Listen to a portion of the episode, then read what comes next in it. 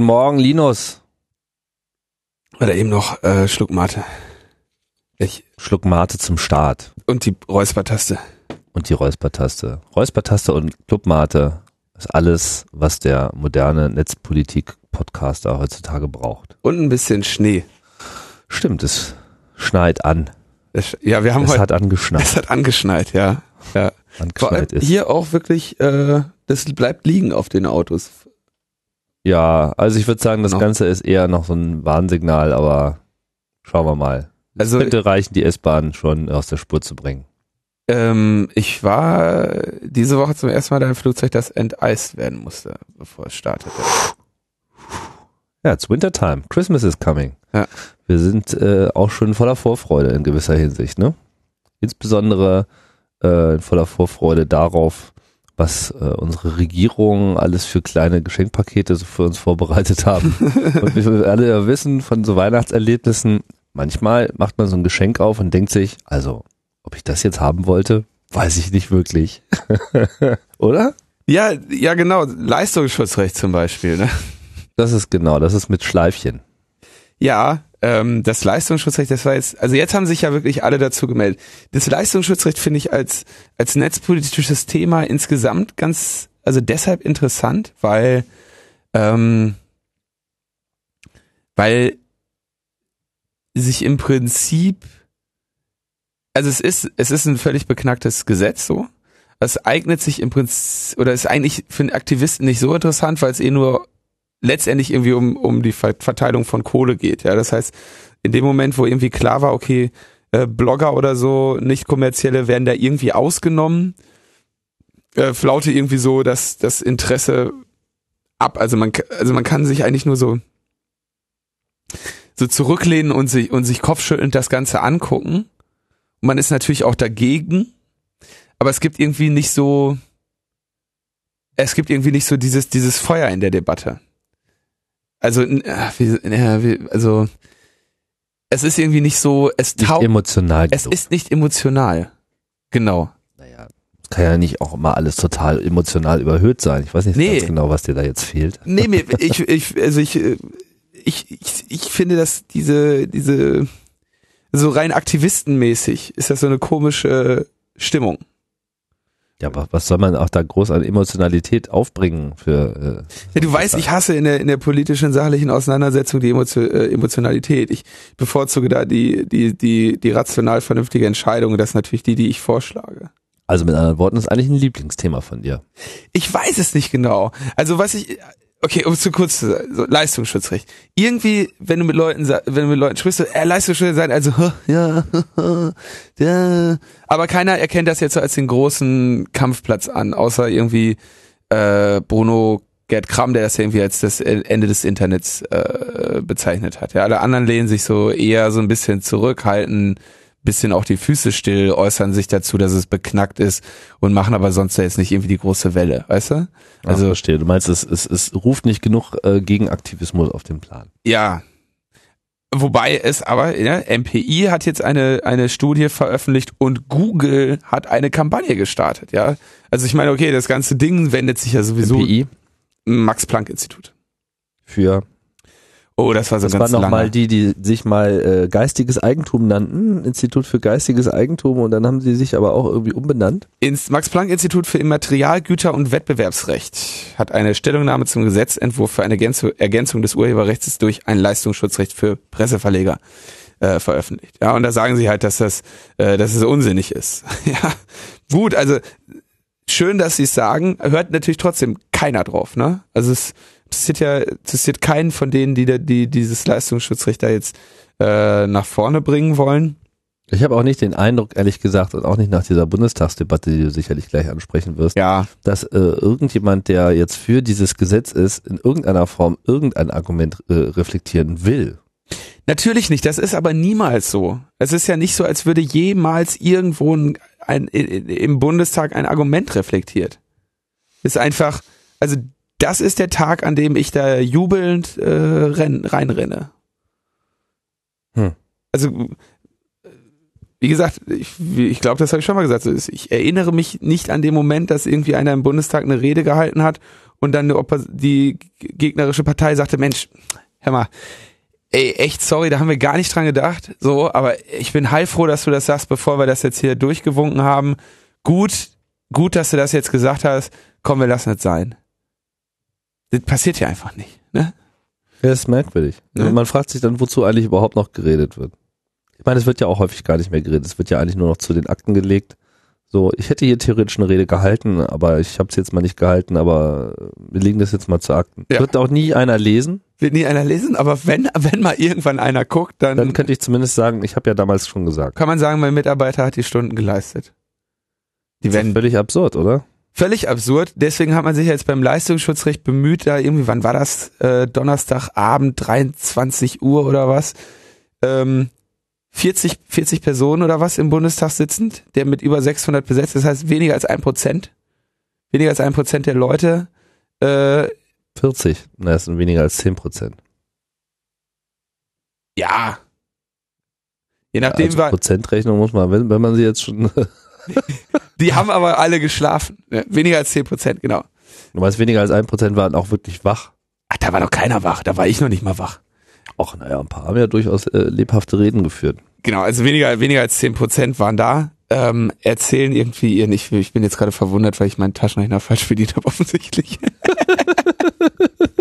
ähm, nee, also äh, weniger, weniger als zehn Prozent der Leute sitzen da irgendwie zu, zu nachschlafender Stunde und geben ihre, ihre Reden da zu Protokoll. Ne?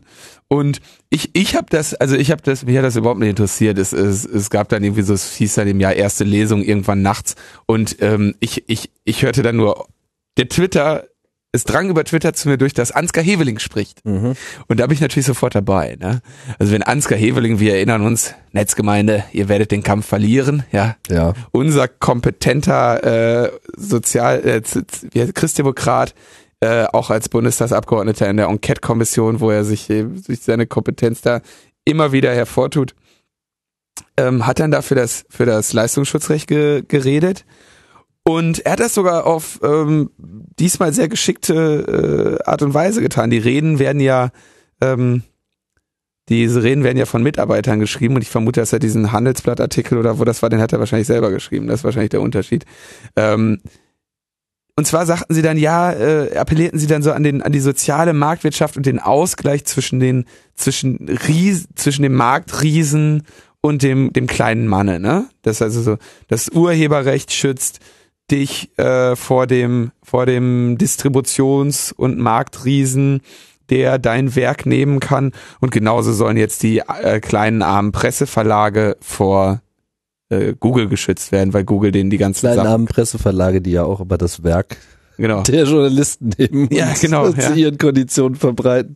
Das ist sowas von absurd auf so vielen Ebenen, das mag man echt gar nicht mehr drüber nachdenken. Und dann Petra Sitte von der Linken ähm, brachte dann ein, und das glaube ich am ehesten noch so meine Position, oder das hat sie also auch sehr nah gedeckt mit dem, was, was ich zu dem Thema denke, sagte, da streiten sich zwei um fette Profite, okay, keine Rede von den Linken, ohne dass das Wort Profit fällt, ähm, und ähm, sagte dann, ja, ne, Abmahnanwälte reiben sich die Hände, hat sie sicherlich auch recht.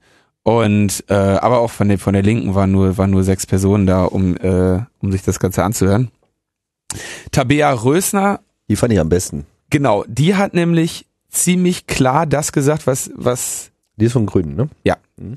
Äh, die hat ziemlich genau das gesagt, was äh, ich von Personen, die sich mit dieser Leistungsschutzrechtgeschichte besser auskennen als ich, auch prophezeit bekommen, nämlich, dass die Folge oder die, die realistische Folge sein wird, dass Google sich mit Springer auf einen gewissen Betrag einigt, also Springer als, die, als den großen äh, Zeitungsverlag Deutschlands, der halt sehr viele äh, Publikationen in unterschiedlichen ähm, IQ-Bereichen, Zielgruppen-IQ-Bereichen veröffentlicht, dass sie sich mit den Großen einigen, weil Google auf die nicht verzichten möchte, während für die kleineren Google eben so stark ist, dass die es sich nicht erlauben können, nicht dort drin zu sein, ja. Zumal die ja dann eh alle nur bei DPA abschreiben und das ja auch nichts bringt. Genau. Also das war so ihre oder äh, von mehreren Leuten, mit denen ich mich unterhalten habe, hier äh, zitiere ich jetzt Tabea Rösner, so die, Prof die Prophezeiung, was passiert, wenn dieses Gesetz in Kraft tritt. Lars Klingbeil sprach dann noch von der traurigen netzpolitischen Bilanz dieser Regierung. Ja, hat er sicherlich recht. Äh, Jimmy Schulz, äh, Lars Klingbeil war von der SPD. genau. Jimmy Schulz von der FDP. Hat erstmal rumgepost. Er kam dann wieder, aber der hat, also der hat offensichtlich, die Rede konnte ja von, seine Rede konnte keiner verstehen, der nicht irgendwie seinen Artikel da gelesen hatte, wo er dann irgendwie mit Code is Law äh, argumentierte, wo, wo er offensichtlich nicht weiß, woher dieses Zitat Das war stammt. eine total vernördete Wortmeldung, ja, ja, also, äh, wo ich also wo ich auch irgendwie gedacht habe, so äh, ist das jetzt ein Vortrag auf dem Kongress äh, des CCC oder ist das irgendwie eine Bundestagsrede? Ja, vor allem meinte er dann irgendwie, ja, wir haben die Netzsperren verhindert und also es war schon ein bisschen peinlich. das war, das war echt ein bisschen peinlich. Ja. Ja. Naja, aber man merkte dann halt auch am Ende, dass es irgendwie alles auch scheißegal ist, weil am Ende so, ja, die Koalition ist dafür und die anderen sind dagegen, danke, tschüss, weiter. Genau. Das Müssen sie alle war, immer so aufstehen. naja, also es ist auch, also es scheint auch insgesamt so zu sein, dass die meist, dass viele wirklich davon ausgehen, dass da jetzt, dass der Drops eben gelutscht ist. Ne?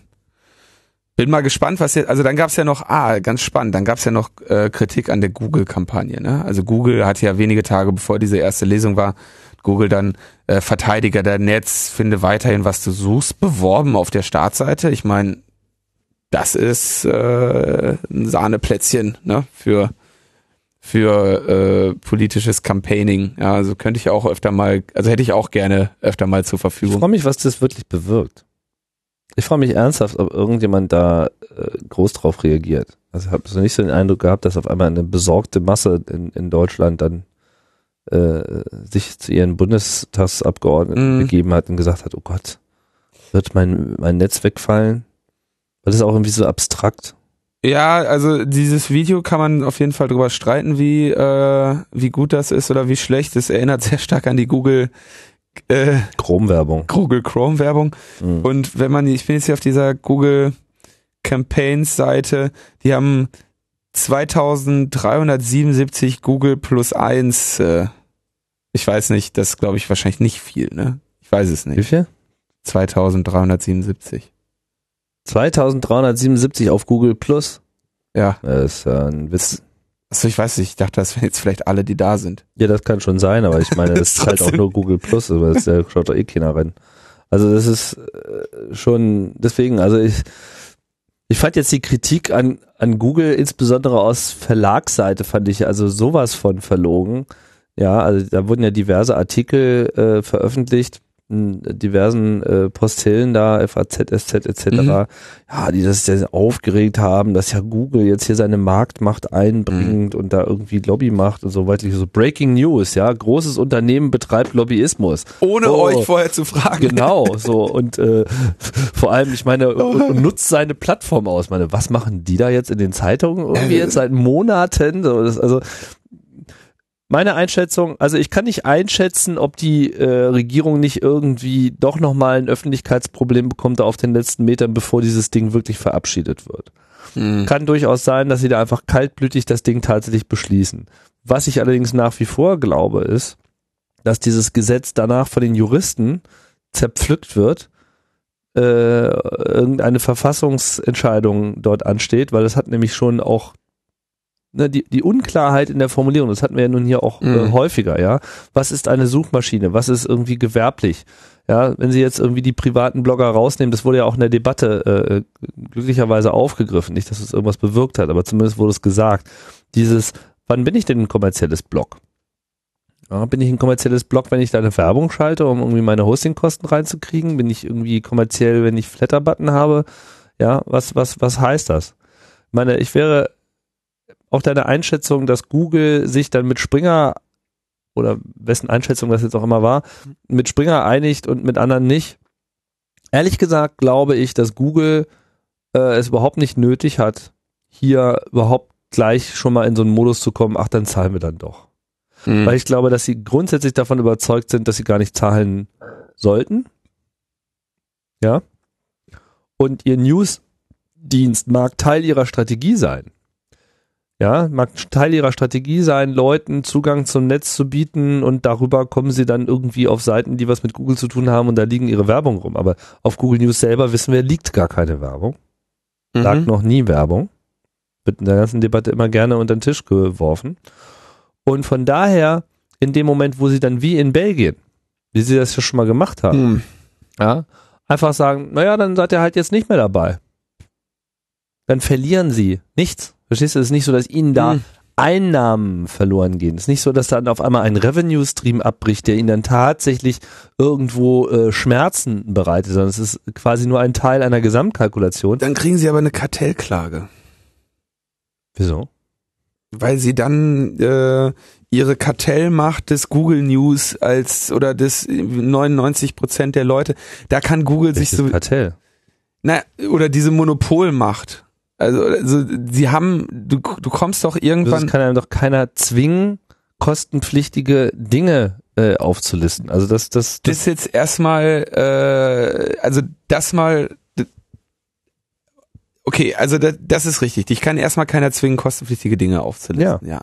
So, du, sie können aber nicht Leute zwingen, ihnen etwas ähm, kostenlos zu geben, wofür es rechtlich eine Basis gibt, das kostenpflichtig zu tun. Also so aufgerollt. Sagen wir mal, sagen wir mal, die Presseverleger haben jetzt ein Recht dafür, dafür Geld zu bekommen. Das haben sie ja dann, ja? Ja. So, die müssen diese Lizenzen machen. So und Google als marktbeherrschender Google äh, als marktbe marktbeherrschender News-Aggregator sagt zu denen, passt auf, ich möchte, dass die Preise so und so sind, nämlich bei null, sonst kommt ihr hier nicht rein.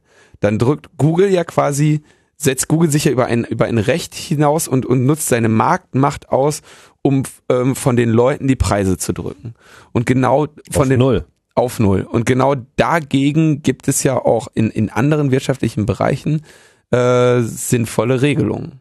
Und das wäre dann quasi eine, ein Ausnutzen der marktbeherrschenden Stellung.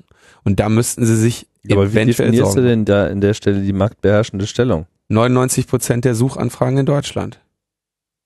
Laut welcher offiziell rechtlich verbindlichen Erhebung? Ja, äh, also komm, brauchen wir also- uns nicht darüber zu unterhalten, dass das, dass äh, Nein, ich Google meine, aber, die nein, äh, aber Kartell heißt, dass du da an der Stelle auch andere ausschließt und eine Marktmacht hast, mit dem du alle an, anderen ausschließt. Niemand hält dich davon ab, zur River zu gehen. Niemand hält dich davon ab, irgendwo anders hinzugehen. Das funktioniert an der Stelle so nicht. Das äh, ist richtig, aber trotzdem gibt es da Regelungen für, dass du eine so marktbeher mit, dass mit einer marktbeherrschenden Stellung Verantwortung einhergehen. Gut, ich denke, wir, wir brauchen gar nicht hier ins Juristische zu gehen, da, da, da laufen wir auf dünnem Eis. Ich sage nur, meine Meinung, meine Einschätzung äh, der Situation ist, das Ganze ist äh, rechtlich so wackelig und bietet auch Google so viele Möglichkeiten, da Haken zu schlagen. Und ich meine, bis da dann gegenüber Google irgendwas durchgesetzt ist. Also Ja, ja, das dauert selbst lange. wenn das passiert, waren einfach Springer und Co. und SZ und FAZ und alle anderen ein Jahr nicht mehr in den Suchergebnissen. Und ich kann dir sagen, das überleben die finanziell. Ich bin mir, ich bin mir relativ sicher, dass Google entweder Google News vollständig abschaltet ähm, oder eine andere Lösung findet, aber sie werden nicht selektiv einzelne machen. Da bin ich, also ja, das, vielleicht, ja, vielleicht schalten sie es auch komplett, aber ich sag nur, ein Jahr lang keine Werbung und vor einem Jahr passiert da rechtlich nichts. ist richtig. Ja, ein Jahr lang, ein, ein lang keine, keine äh, Revenues durch Google Searches auf, auf deutschen Tageszeitungen, das überleben die finanziell einfach nicht. Da sind diese Online-Sparten einfach pleite. Das, Und Google sitzt da und dreht Däumchen und sagt, naja, ihr wolltet es doch so. Ihr wolltet es doch so. Ich, ich sag dir, die lachen sich eins ins Fäustchen, die haben da überhaupt kein Problem mit. Die finden die Situation jetzt an sich rechtlich gesehen scheiße und langfristig falsch, aber ich glaube auch, dass die echt am längeren Hebel sitzen. Und an der Stelle finde ich das auch echt gut, dass die am längeren Hebel sitzen. das, das, weil es muss offen sein, ja, weil sonst kannst du eben auch neben Google keine andere News-Suchmaschine etablieren. Das ist eine andere Sache. Da, also das ist natürlich das, das ist natürlich richtig. Also wir haben, wir, wir reden da jetzt auf, auf verschiedenen Ebenen. Natürlich ist das wichtig, dass dieses Gesetz irgendwie, wenn es, wenn, wenn möglich, verhindert wird. Ähm, Es wird sich halt selbst verhindern. Also es wird, selbst wenn es beschlossen wird, also entweder kommt es überhaupt nicht zum Vollzug, weil es irgendwie auf den letzten Metern rechtlich so in die Bredouille kommt, Bundesrat, irgendwas, äh, oder es wird später einfach äh, verfassungsmäßig kassiert. Weil es halt einfach auch vieles total unklar ist. Wir hatten ja auch schon diverse äh, Diskussionen. Ja. Wir verweisen an der Stelle auch nochmal an äh, die alten Sachen. Ich kann jetzt gerade die Argumentation, ich weiß nicht, Udo Vetter hatte das doch, glaube ich, mal aufgebracht. Ne? Diese Verfassungs, das bezog sich noch auf einen alten Entwurf, aber ich glaube, da ging es im Wesentlichen um diese Definition von Suchmaschinen etc. Also das ist halt meiner Meinung nach alles nicht haltbar. Aber wir werden es sehen. Wir werden, wir werden es erleben, ja. Genau. Es gibt noch einen schönen Artikel von Stefan Niggemeier, kurz äh, zusammengefasst, was also jetzt viel oder viele gehen jetzt auf die Position zu sagen, äh, dass sie sich, dass sich da lieber ein bisschen zurückhalten wollen in dieser Debatte, weil es irgendwie letztendlich zwei zwei große äh, Kapitalmächte sind, die sich da um um eine finanzielle Regelung äh, Lobby eine Lobbyschlacht liefern so ungefähr, so grob gefasst.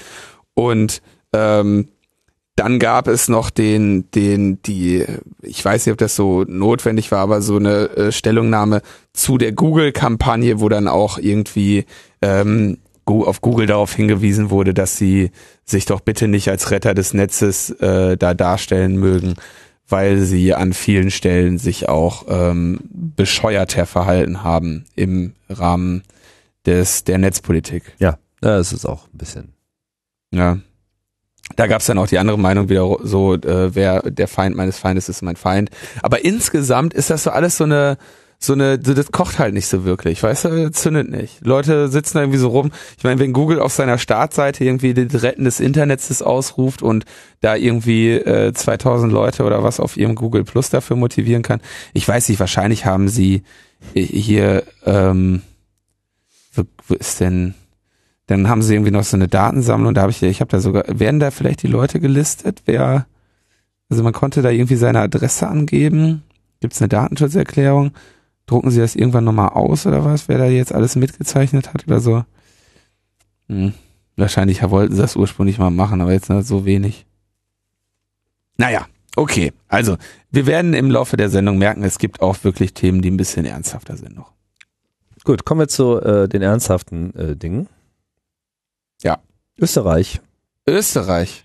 100.000 Menschen zeichneten die Bürgerinitiative gegen die Vorratsdatenspeicherung und ähm, hatten jetzt die Gelegenheit, äh, ihr Anliegen vorzutragen im Parlament und äh, freundlicherweise, ich weiß nicht, ich frage mich, auf welcher Basis sie das gemacht haben, war das unter Ausschluss der Öffentlichkeit.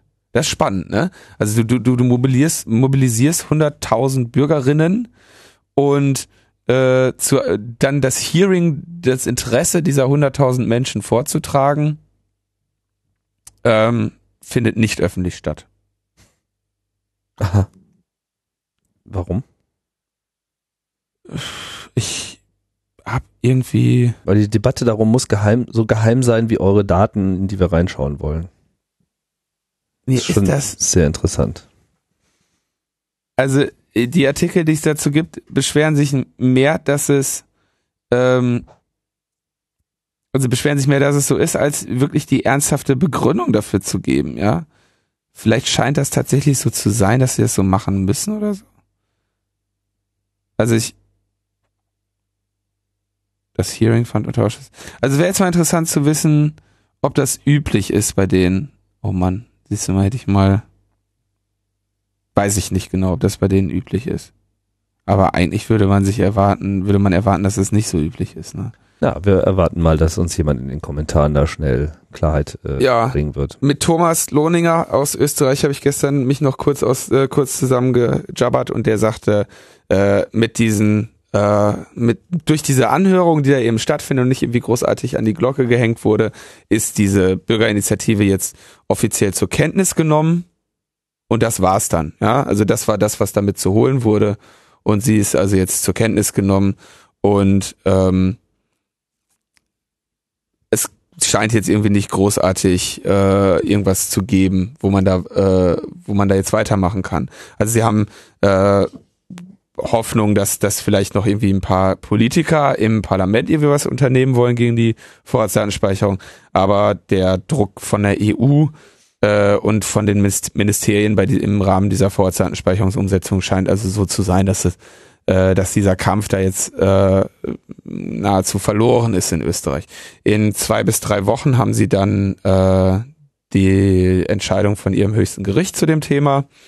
Ähm, mal schauen, wie die ausfällt und sollte die ähm, sollte die auch nicht nach ihrem nach dem nach dem Geschmack der Freiheit ausgestaltet sein, dann bleibt äh, Österreich oder den österreichischen Aktivisten nur noch der Gang zum Europäischen Gerichtshof, der ja ohnehin ähm, sich bald mit dem äh, Thema befassen muss in der, weil die Iren ja äh, ihren Fall dort äh, vorgelegt haben. Also äh, Entscheidung des höchsten Gerichts im Sinne von der Verfassungsgerichtshof in Ja. Österreich? Ja. Okay. So, also da tra traurig ausgebremst diese ähm, Bürgerinitiative, aber das hatten wir ja auch schon mal, wie dass man damit leider rechnen muss. Ne? Mhm. Ja, dann haben wir äh, noch sehr viel traurigere äh, Bereiche. Syrien, wo der Bürgerkrieg kein Ende zu nehmen scheint. Seit gut zwei Jahren wird dort gekämpft und äh, in zunehmendem Maße spielt das Netz wohl hier auch eine Rolle. Jetzt wurde das Netz abgeschaltet in Syrien. Diverse Beobachter des äh, Netztraffics sahen da einen abrupten Sprung auf 0 Bytes pro Sekunde. Wann war das? Vorgestern? Am 29.11., 29.11. dem Donnerstag. Ja, Fragt sich, was das jetzt zu bedeuten hat. ich bin vor allem, also alles, was ich da bisher zu lesen konnte, war, dass alle, dass man sagte, ja, okay, was hat das zu bedeuten? Was ist irgendwie das Problem? Die sind irgendwie offline. Äh, Aktivisten wurden natürlich dann kontaktiert und sagten, ja, ähm, also Satellitenuplinks funktionieren noch. Ja, gut, das kann man sich denken, weil die Satelliten, äh, wenn man da jetzt, sag ich mal, irgendwie ein, also wirklich einen Satellitenuplink hat, dann kann die Regierung den da relativ schlecht ab, abknippen. Ja. Ähm, ich scheine erstmal kein Internet zu haben. Nur, die Frage ist, ist das überhaupt die Regierung schuld? Also die, es gab da jetzt kein Bekennerschreiben, äh, was ich bis jetzt, äh, äh, so wie ich das bis jetzt gesehen habe. Ja, gut, ein Bekennerschreiben. Ja, da ist ja die syrische Regierung jetzt eh nicht gerade besonders äh, gut da drin, sich für irgendetwas zu bekennen. Hm. Ich weiß es nicht. Ich meine, vermutlich, also es könnte sein, dass sie einfach der Meinung sind, dass ihnen gerade der Traffic nach außen insgesamt mehr schadet als nützt. Beziehungsweise sie werden sicherlich äh, regierungsseitig da noch andere Möglichkeiten haben, die Kommunikation aufrechtzuerhalten, die sie benötigen. Mhm. Ähm, also ich denke nicht, dass sie ihre eigenen Kabel abgeschnitten haben, aber es ist halt sozusagen alle Provider liegen irgendwie flach. Ja, ich weiß auch nicht, da kann man nicht viel zu sagen. Wir hatten ja so einen ähnlichen Fall in Ägypten, dass Herr Mubarak der Meinung war, äh, das wäre jetzt auch mal eine tolle Methode, äh, sich da zu retten. Das war dann letzten Endes der Beginn vom Ende. Ob das hier auch der Beginn vom Ende ist, weiß ich nicht. Äh, hier ist schon so häufig der, das, der Beginn vom Ende eingeläutet worden, ähm, dass man irgendwie das Gefühl hat, es gibt hier gar kein Ende. Ja, also ey, äh, muss man echt mal, also wie gesagt, ist echt spannend, weil weil es jetzt irgendwie unklar ist. Ne? Ähm, Gerade hatten, war es aber so, dass irgendwie mehrere hundert äh, syrische Aktivisten nach Istanbul äh, gereist sind, um dort äh, finanziert von dem von der von dem US-Außenministerium ähm, so eine Schulung in äh, IT-Security zu machen. Also irgendwie, wie kommt man durch Firewalls durch, wie verschlüsselt man Daten, äh, wie benutzt man Tele äh, ähm, Mobiltelefone, ohne sich da irgendwie großartig Spuren zu hinterlassen. Und ähm, die sind so laut Time Magazine nach Syrien zurückgekommen mit neuen Telefonen und Satellitenmodems. Das heißt, äh, da gibt's wohl noch vereinzelte, aber man kann da immer irgendwie sich dann freuen, weil der Einzelne noch Internet hat und irgendwie ein paar Informationen aus dem Land rausschmuggeln kann. Aber ähm, ehrlich gesagt wäre ich mit diesen Satellitensachen jetzt erst recht vorsichtig, weil die ähm, jetzt auch nicht unbedingt als so besonders äh, ortungsresistent gelten. Kenne ich mich jetzt nicht genau aus, was er da für ein Modem hat. Ähm, aber da gab es also mit den Satellitentelefonen auch äh, sicherheitsrelevante Probleme. Hm.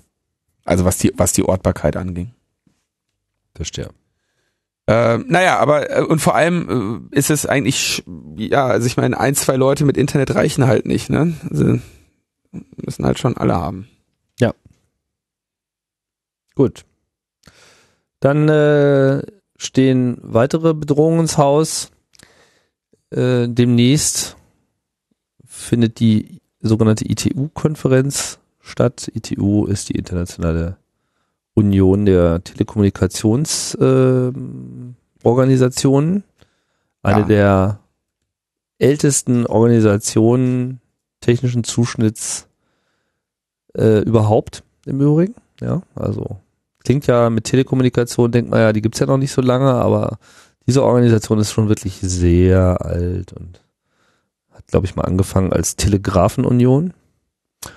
Und ja, da sind halt alle Länder organisiert und das ist halt eigentlich auch genau der interessante Punkt an dieser Stelle. Die ITU ist quasi eine Organisation der Nationen, die dort eben den Aspekt Telekommunikation besprechen. Und lange Zeit war die ITU einfach so das äh, dominante Wesen weltweit, solange es im Wesentlichen noch um die Telefonnetze ging und eben die daran hängenden ähm, Einzelaspekte wie Fax und Telex und dieser ganze äh, Klimbim. Und das kennt man ja auch, da braucht man sich ja nur die Telefonnummern heutzutage anzuschauen. So Vorwahlen sind nationale Vorwahlen etc. Das ist so die Welt der ITU. Und am 3.12., also jetzt in zwei Tagen, geht's los und äh, ja, es geht eine gewisse Bedrohung aus von, von dieser jetzt anstehenden Konferenz. Ja, die haben sich jetzt irgendwie überlegt, sie würden doch ganz gerne ähm, sich über das Internet irgendwie einigen und da Standards für Überwachung und Sperren irgendwie wohl vereinbaren. Das Ganze geht ein bisschen zurück auf äh, Druck von Ländern wie China und Russland. Und wir hatten das Thema ja schon mal. Ich habe gerade versucht, die Folge zu finden. Ihr, ihr findet sie dann in den Links. Äh, da hatte Tim auch schon ein bisschen mehr über die ITU erzählt. Und ich bin da leider so überhaupt nicht drin, wie, also was, wie sie genau meinen, jetzt äh, die Kontrolle über das Internet an sich reißen zu können. Ja, sie wollen überhaupt erstmal eine Zuständigkeit Genau, erhalten. genau. Und die müssten sie aber dann wirklich, also die müssten sie natürlich von den Staaten bekommen, die ja irgendwie sich in dieser ITU dann da ähm, zusammensetzen. Ähm, dass es einfach generell die Bedrohung ist, dass die ITU überhaupt mal mit dem Internet was zu tun hat, was sie ja derzeit nicht hat. Und ich muss auch sagen, gerade als, als das Internet aufkam, das war ja, sagen wir mal so, der klassische Fail. Ja, aus dieser ITU-Welt heraus kamen halt immer so diese ganzen Standards und man hat sich da eben über alles Mögliche äh, darüber unterhalten. OSI-Modelle und ähnliche äh, Konzepte, wie man Netzwerke aufzubauen hat, etc. Und das ist halt alles geprägt einerseits eben von dieser ganzen Telefondenker und eben auch von so einem voll hierarchischen, durchstrukturierten Ding. Und dem gegenüber steht halt dann eben noch zumindest die partielle Selbstverwaltung des Internets, die eben nicht sich so sehr an den nationalen Linien orientiert. Und das ist halt hier die Bedrohung, die gesehen wird von Aktivisten, dass in dem Moment, wo man der ITU auch tatsächlich eine Zuständigkeit zuschreibt über Teile äh, oder eben sogar größere Teile der Internetverwaltung, dass in dem Moment eben der Einfluss von Nationalstaaten sehr viel stärker wird. Und gerade, dass eben jetzt China und Russland dahinter äh, stehen und das für eine gute Idee halten, ja, das sagt im Prinzip, wir hätten ganz gerne mal hier einen Internetregelungskanal, den wir eben auch national äh, gut beeinflussen können, weil wir da eben Stimmgewalt haben und äh, nach unseren gängigen Mauschel-Prozeduren an der Stelle eben unsere Interessen durchsetzen würden. Und ähm, das kann nichts Gutes sein. Ja, also das ist, denke ich mal, eine der größten Errungenschaften des Internets ist, dass es sich eben genau dieser nationalen Logik bisher zumindest in Teilen entzogen hat. Und das Europaparlament hat ja auch äh, Stellung bezogen und sich dagegen ausgesprochen. In welcher Form haben die sich äh, dagegen ausgesprochen? Ja, irgendwie so eine Verlautbarung oder so. Da, ähm, sie haben also irgendwie ein Schriftstück formuliert, was die leider diese freundliche Frau, von der ich diese Informationen habe, nicht verlinkt hat. Einen Moment, ich suche das jetzt nochmal genau. Ähm, also eine Entschließung Das Europaparlament hat eine Entschließung verabschiedet. Und die lehnen, die Abgeordneten lehnen die Kompetenzübertragung in sämtlichen Internetfragen auf diese internationale Organisation entschieden ab und fordern die EU-Mitgliedstaaten auf, alle äh, Änderungen der internationalen Telekommunikationsvorschriften zu verhindern, die sich nachteilig auf den offenen Charakter des Internets, die Netzneutralität, die Universal Universaldienstverpflichtung und so weiter, Meinungsfreiheit äh, äh, auswirken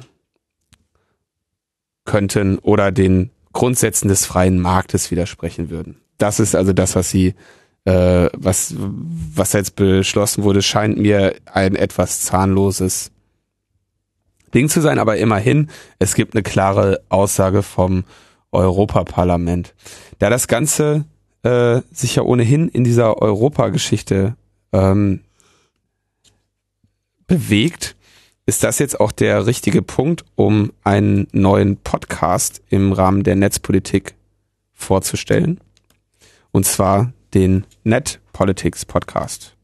Weil die haben eine, ein, ein, eineinhalbstündige Sendung zum Thema, was ist die ITU? Und natürlich aus netzpolitischem, ähm, aus netzpolitischer Perspektive.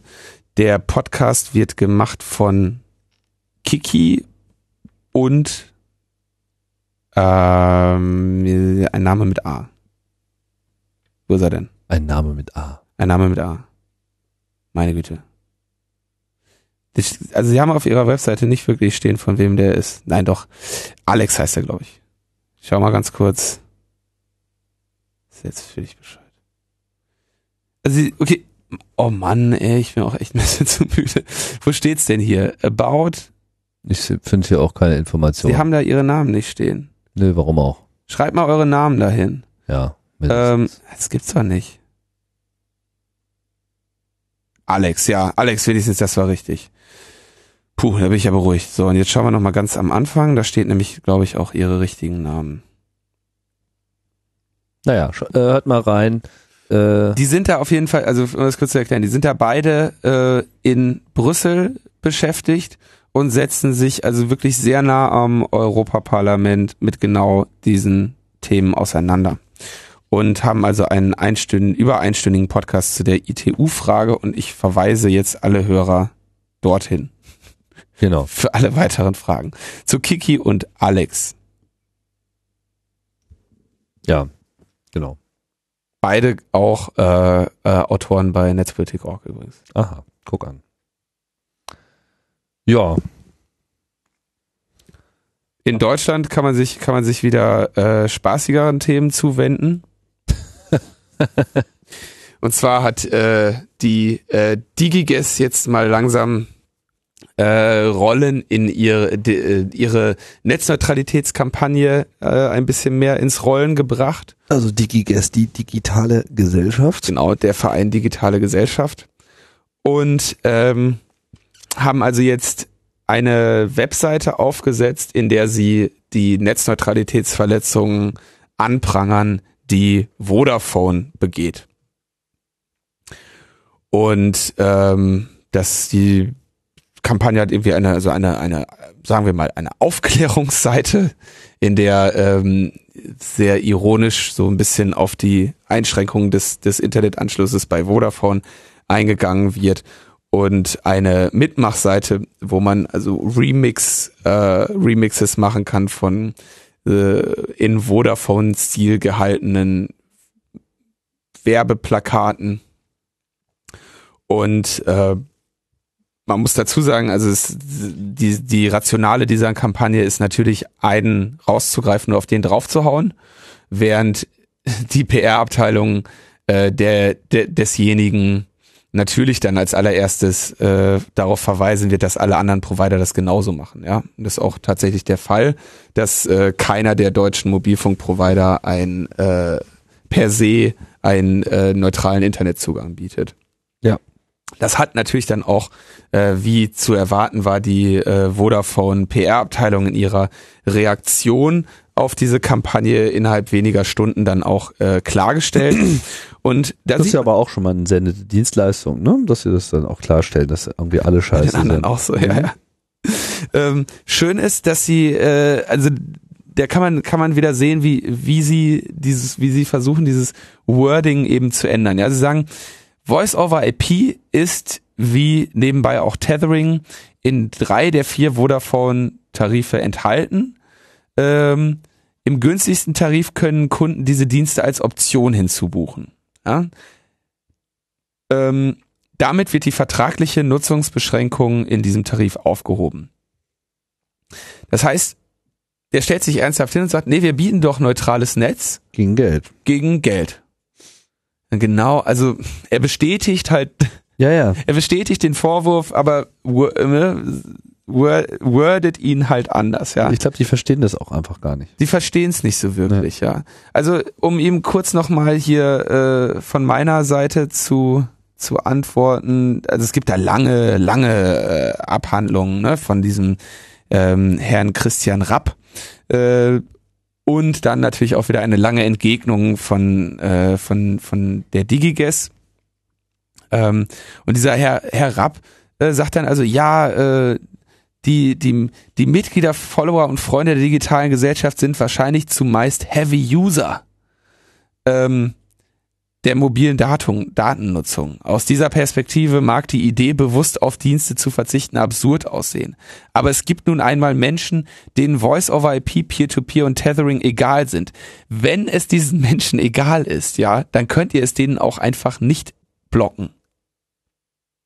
Wenn es den Menschen egal ist, dann gibt ihnen, gibt ihnen ihren, gibt ihnen den Billo-Tarif mit, ja. mit 500 MB. Da kann man eh nicht lange äh, irgendwie äh, ja, äh, tethern, ja. Also das ist wirklich ein ein Nullargument, lieber lieber Herr Rapp. Und ähm, ich denke, was das das ganz besonders Entscheidende ist, wenn Menschen, die sich jetzt, sagen wir mal, mit einem mit dem Billo-Tarif äh, zufrieden geben, weil der ihren äh, weil der ihren Ansprüchen zunächst genügt oder weil sie erstmal reinschnuppern wollen ins Internet und gar nicht wissen, ob sie da drin bleiben wollen, ja, dass, äh, dass diese Menschen dann mit einem beschnittenen Internetzugang dass das dann einfach der Standard ist. Ja, das heißt, sie werden nicht mehr die äh, die anderen Möglichkeiten des Internets kennenlernen können. Ja, weil sie selber mal in ihren äh, Kundenstatistiken gucken können, wie oft da mal jemand äh, upgradet. Ja, das ist also Sicherlich kommt das mal vor, aber in der Regel äh, schätzen die Leute ihren persönlichen Bedarf an, an Telefonie und Internet ganz gut ein und verbleiben auch in ihren Tarifen. So, aber wie gesagt, es gibt da eine, eine lange, äh, lange Abhandlung von dem Herrn Rapp. Und aber es ist sozusagen nach wie vor nur eine vertragliche Sperre, es ist keine technische Sperre. Natürlich ist sie technisch. Ich meine, wird es denn aktiv verhindert? Ähm, ich habe keinen also ich bin mir absolut sicher, dass sie es technisch verhindern. Aber ich habe keinen, keinen Tarif zur Hand, um es zu prüfen. Ja, aber warte, zack, zack, zack, zack, zack. Ich bin mir da gar nicht so sicher. Also ich bin mir da vor allem nicht, nicht sicher, bevor man es nicht selber überprüft hat. das mal so ganz nebenbei. Ich schau mal ganz kurz.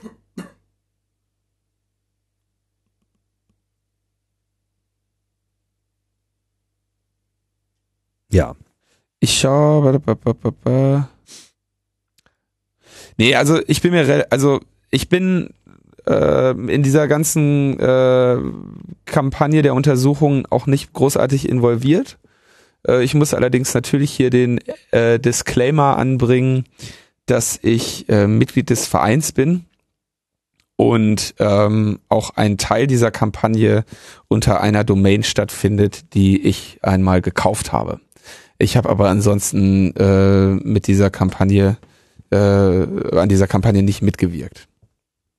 Aber man kann das auf jeden Fall mit sehr viel Interesse, äh, oder man ist ganz interessant, das zu lesen, wer äh, da mal die, die beiden Argumentationen sehen möchte, die den gleichen technischen Sachverhalt beschreiben und ähm, das mit, mit wenigen unterschiedlichen Wörtern äh, halt völlig in einem völlig unterschiedlichen Licht erscheinen lassen.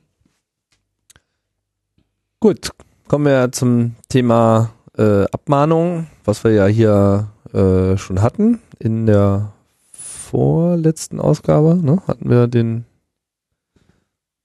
unseren Gast Ronny. Ronny, genau.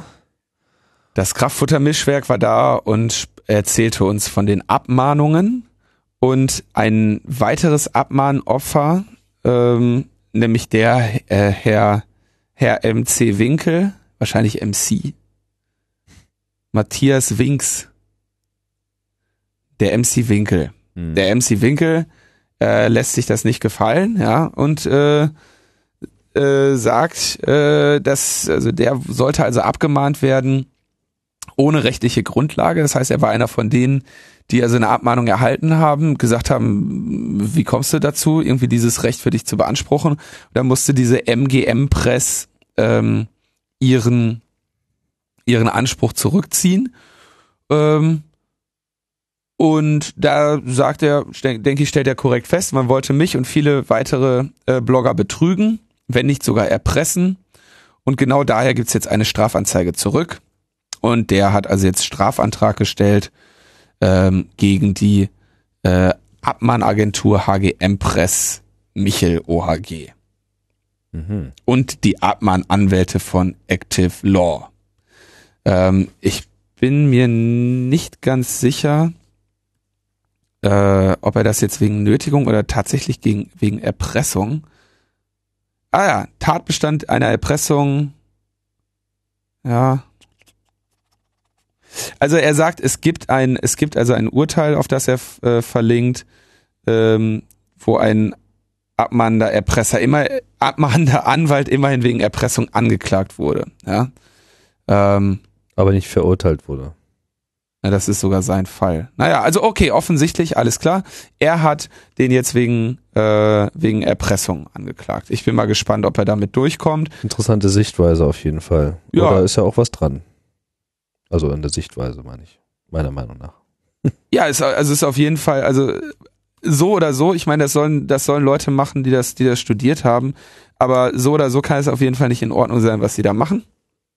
Ähm, und äh, irgendwas, irgendwas Betrug oder Erpressung oder sonstig Verwerfliches ist das sicherlich. Und äh, da sollen dann die Anwälte klären, was es genau ist und da entsprechend mal den, den Sack zumachen. Gut, wir bleiben dran. Das äh, finde ich ehrlich gesagt ganz spannend. Äh, keine Ahnung, ob das irgendeine Erfolgsaussicht hat, aber äh, wenn es hier mal zu einer interessanten Entscheidung kommen würde, das würde der ganzen Debatte doch sehr äh, behilflich sein. Ne? Das Ab Abmahnwesen ist ja auch noch so ein Aspekt, den hat man äh, vollkommen unerwähnt gelassen, als wir vorhin über das Leistungsschutzrecht und die Debatte gesprochen haben. Das wurde, wurde ja auch gesagt. Petra Sitte erwähnte das ja, dass die das Abmann ist ja dann auch Tür und Tor öffnet. Und würde das dann auch tatsächlich passieren, dann würde, glaube ich, auch äh, die Stimmung da auch sehr schnell kippen. ähm, Aber Das- wir müssen das das, Thema jetzt nicht wieder aufmachen. Was auf. das sollte, glaube ich, eh kein Thema mehr aufmachen. Ähm, ein- eine Sache wollten wir, glaube ich, noch kurz erwähnen, oder? ja, wollten wir. Und zwar der, der, der große Gregor Sedlak, Ja. der große Gregor Sedlak, äh, einer der besten unserer Zeit. ähm, der ja, äh, ich glaube, dreimal CRE-Gast, ne? Oder, oder viermal sogar? Mm, Also Poststruktur Poststrukturalismus 1 und 2 und ja, und dann ich, Peri Rodan. genau. Ja, der Peri, der, der große Peri Rodan-Zeichner Gregor Sedlak ähm, konnte dafür gewonnen werden, für den Verein Digitale Gesellschaft äh, ein Comic zu zeichnen, der den Titel trägt Die Liga der Internetschurken und in Form eines ähm, eines äh, eines Adventskalenders veröffentlicht wird. Man kann da sehen, wie jeden Tag. Heute ist übrigens der 1. Dezember. Das heißt, ich habe mir gerade die ersten drei Bilder des Comics angeschaut. Die ersten drei Strips. Die ersten drei Strips. Ich bin da, ich bin da überhaupt nicht bewandert, wie man, was man da jetzt, wie man das benennt. Also in die, ganzen Vokabeln des Comic-Tums kenne ich Ja, ich auch nicht, aber es äh, sozusagen es sind halt so drei Triptychons da. Ne? Also Bilder, lustige Bilder Genau. mit mit Texten und es geht äh, ziemlich absurd los und äh, und und irgendwie auch überhaupt nicht absurd. Ist auf jeden Fall lustig Ich und bin gespannt. ich bin gespannt, wie dieser Comic weitergeht und ich bin froh, dass ich mir gar nicht angeguckt habe, weil der lag irgendwann letztens bei Markus auf dem Tisch, Mhm. ähm, als ich da mal zu Besuch war. Ähm, auch hier natürlich wieder der Disclaimer. Ich äh, war bei Gregor Sedlak auf den Geburtstag eingeladen und er bei mir. Wirklich? Das weißt du doch. naja. Äh, wir haben uns zu beiden Angelegenheiten dort, äh, Tim nämlich auch. Ich kann bezeugen, dass Tim bei beiden Veranstaltungen auch zugegen war.